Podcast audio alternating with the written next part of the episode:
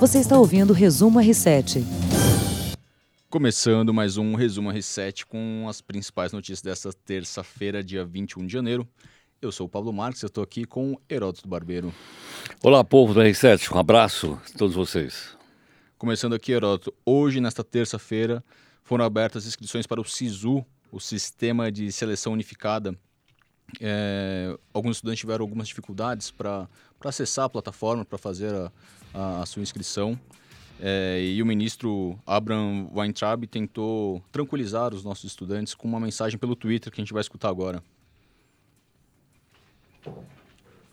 Eu estou indo para a reunião dos ministros com o presidente, mas eu queria tranquilizar todos que o SISU está funcionando normalmente e já temos quase 500 mil inscrições. Então, você tem essa semana inteira para fazer a sua inscrição lá e conseguir a vaga que você quer. Muito obrigado, fiquem com Deus. Hoje, durante toda a manhã, apesar da, da fala do ministro e da confirmação de quase 500 mil inscrições no SISU, é, muitos jovens reclamaram no Twitter de que não estavam conseguindo concluir a sua inscrição e hoje o dia inteiro foi o assunto mais comentado nas redes sociais. Então alguns chegaram a falar que na tentativa de fazer uma inscrição aparecia exibia a mensagem de que a inscrição estava encerrada. Então para desespero de quem está buscando uma vaga no ensino superior público no Heródoto, Heródoto as pessoas estavam com uma certa dificuldade. É, ontem teve uma, uma coletiva de imprensa do INEP e eles anunciaram que o prazo de inscrição do SISU foi estendido de sexta-feira, que era dia 24, para domingo, dia 26. Isso por conta de alguns problemas que a plataforma teve, perdão, que a prova teve com a correção. Alguns, cerca de 6 mil candidatos tiveram problemas com a correção e teriam sido prejudicados na sua pontuação final. Por conta dessa questão, o INEP decidiu ampliar uh, o período de inscrição. Agora, quantos candidatos? 3,9 milhões de inscritos no Enem 2019. Então, mas quantas provas que não foram? 6 mil 6 provas? mil. 6 mil em 3 milhões dá, dá 0, alguma coisa. 0,15% do total. Não devia dar nada, né? mas 0,20 também é muito pouco. Sim. E olha, quem já trabalhou com vestibular, às vezes prova numa única escola dá problema. Você imagina fazer uma prova para 3 milhões e meio. Não deve, ser, não deve ser fácil. Mas os alunos ficam muito preocupados, né, Heródoto? A questão de você correr o risco de perder a sua vaga na, na universidade. Por um erro de correção. Por um erro que não, não faz parte da, da claro, de você. Né? Não é você que não estudou, que errou. É realmente não, uma... sem dúvida, claro. Apesar de todos esses problemas, a inscrição segue, todo mundo está aí tentando fazer a sua inscrição e o professor Giba que é coordenador do cursinho da Poli, preparou algumas dicas especiais aqui para o Resumo R7. A gente vai ver agora. A primeira dica é você, com antecedência, planejar as suas escolhas. Então, mesmo antes do período de inscrições do SISU, entre no site. No site do SISU já tem as universidades que aderiram a esse processo e já escolha os dois cursos ou as universidades que você vai prestar. E lembrando que, por lei, as universidades federais no Brasil, elas oferecem o que nós chamamos de bolsas permanência, auxílio financeiro, moradia e alimentação, justamente para que você possa escolher cursos longe do lugar que você mora. Converse com a família e veja se você pode escolher universidades longe do lugar que você trabalha atualmente ou mesmo lugar que você mora. A terceira dica é sobre o sistema de cotas. É bom lembrar que no Brasil, metade das vagas reservadas às universidades federais, elas são para quem é de escola pública. Se você tem direito a cotas, não arrisque. Se inscreva pelo sistema de cotas. Se você é aluno de escola pública, metade das vagas destinadas pelo SISU nas universidades federais são destinadas para você que é aluno de escola pública. A quarta dica: se inscreva logo que o sistema abrir. E a quinta dica para fechar as cinco dicas desse vídeo. Vai olhando o sistema todos os dias e se por acaso a sua nota do Enem ela não permite mais que você entre naquele curso que você escolheu, rapidamente mude a sua opção. Então, todo dia as notas de corte variam e, portanto, todo dia você terá a permissão de mudar o seu curso. Não tenha dúvida, vai lá e mude o seu curso. Então, o, o SISU é um sistema diferente de outros vestibulares. Ele tem por premissa sempre considerar que a sua nota permite sim que você acesse algum curso. Modifique as opções todos os dias de acordo com a nota que você tem no Enem. E se por acaso tiver o, o, a sua nota, ela não permitirá que você acesse uma universidade ou um curso que você escolheu, e muitas vezes o curso é longe, as suas necessidades pessoais não permitirão que você se desloque nacionalmente, não se preocupe. Logo depois do SISU virão as inscrições para o ProUni. Para lembrar, o ProUni é o grande programa Universidade para Todos, que destina bolsas de universidades particulares ou de 100 ou 50%, dependendo da sua situação econômica. Boa sorte a todos, até o próximo vídeo. Bom, essas são as dicas do professor Diba para, para os alunos aí aproveitarem o SISU, o ProUni e conseguirem entrar no ensino superior aí no, nos próximos meses, né? O que seria muito bom, né? Botar a molecada toda aí no curso superior. Sem dúvida. Outro assunto aqui, Heródoto. A febre hemorrágica reapareceu no Brasil depois de 20 anos. Um homem morreu no interior de São Paulo no último dia 11, menos de duas semanas após apresentar os primeiros sintomas.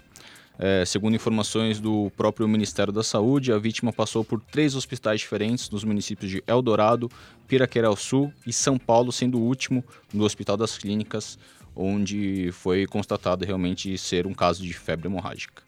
A gente fala agora com o Dr. Maurício Lacerda Nogueira, que é ex-presidente da Sociedade Brasileira de Virologia. Doutor Maurício. Oi, boa tarde. Boa tarde, doutor Maurício, tudo bem? Tudo jóia. Doutor Maurício, para começar então essa conversa sobre a febre hemorrágica, como se dá essa infecção? Como que a, as pessoas podem ser contagiadas com, com essa doença? Bom, é, essa doença chamada febre hemorrágica brasileira e a infecção é causada por um arenavírus, mais provavelmente chamado sabiá. Uh, o contato, a infecção por ela se dá por contato com urina ou saliva ou fezes de camundongos silvestres. Não são, não é o rato da casa, são animais silvestres. Entendi.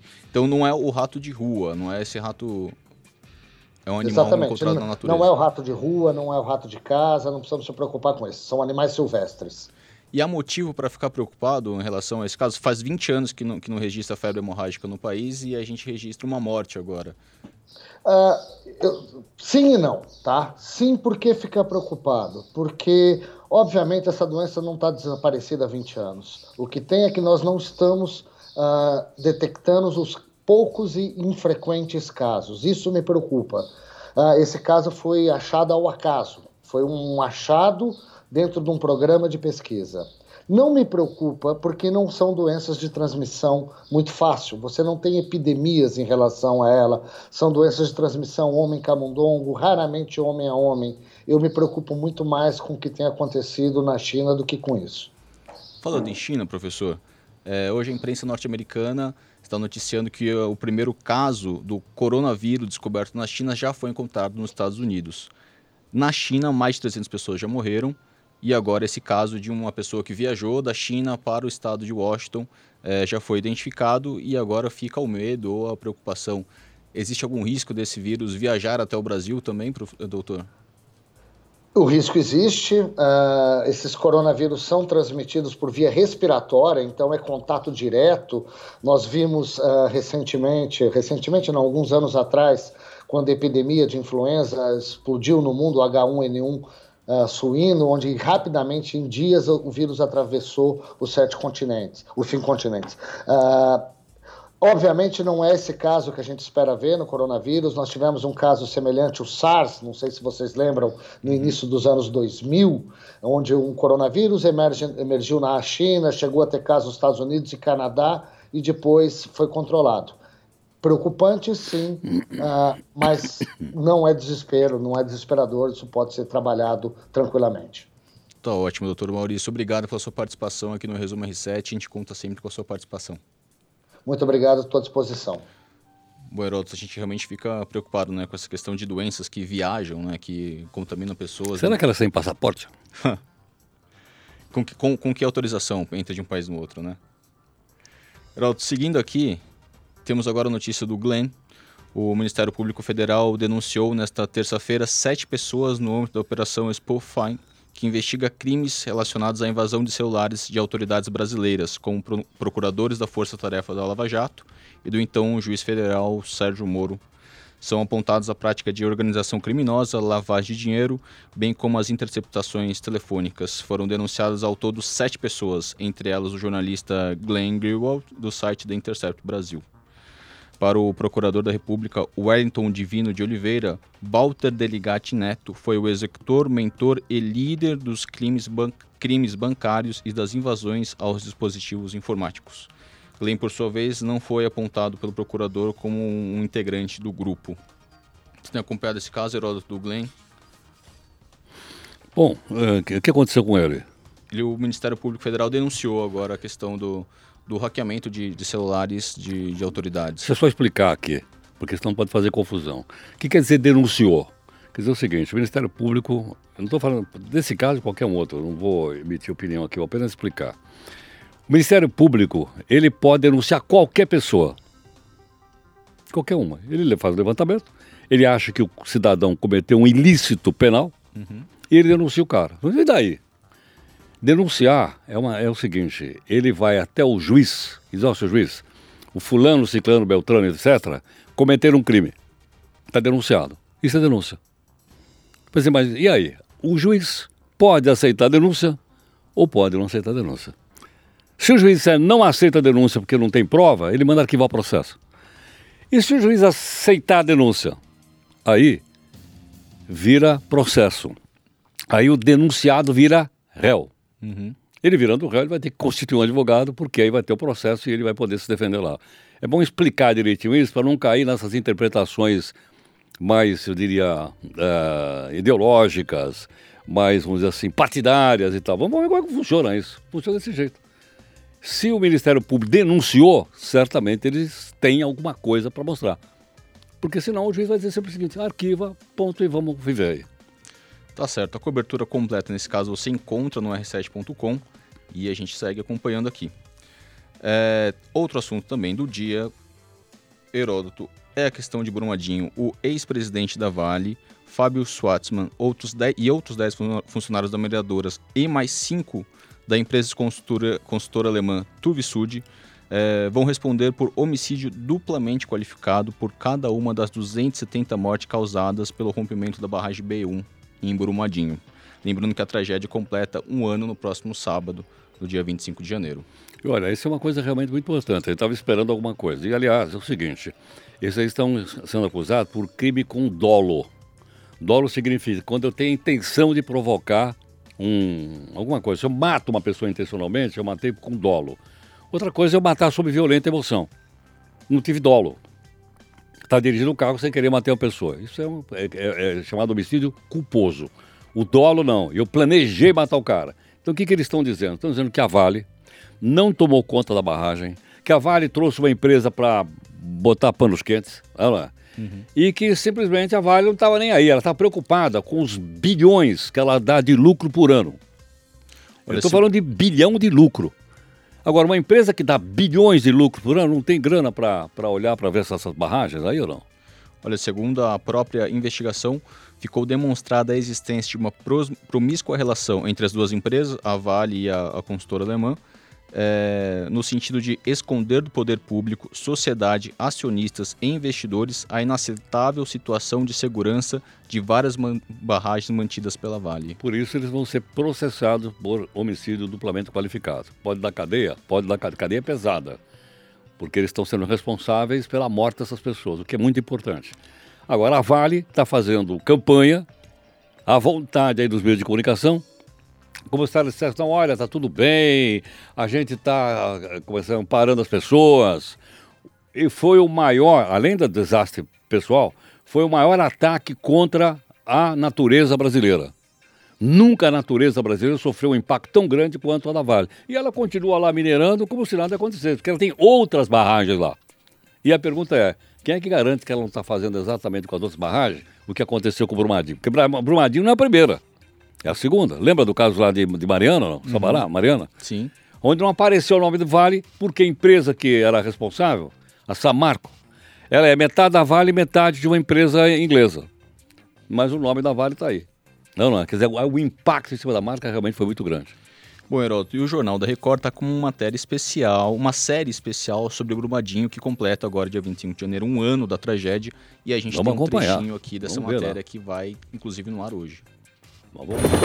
Sete sobreviventes.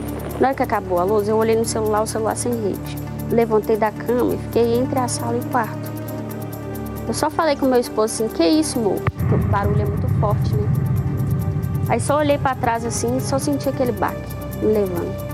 259 despedidas. Nesse túmulo aí foi sepultado o Rogério da tragédia da Vale. 800 fragmentos. eu enterrar um pedaço e sabendo que o resto tá lá debaixo da lama é muito pior. 11 desaparecidos. Até hoje a gente está na expectativa de vai encontrar ao menos um pedacinho dela, né? Que a gente tem certeza, sabe, né? São os números. Um ano depois do rompimento da barragem de Brumadinho. As histórias de quem escapou por um triz. Nós correr pra cá não tinha jeito, correr pra lá não tinha jeito. Olha que ó, as duas lamas fez isso e correr pra cima. A dor daqueles que perderam tudo o que tinham. E os depoimentos exclusivos de funcionários indiciados pelo crime da Vale. Inserir no SIG iria dar publicidade que você tem barragens com risco alto. Isso. Veja na próxima série de reportagens especiais do Jornal da Record.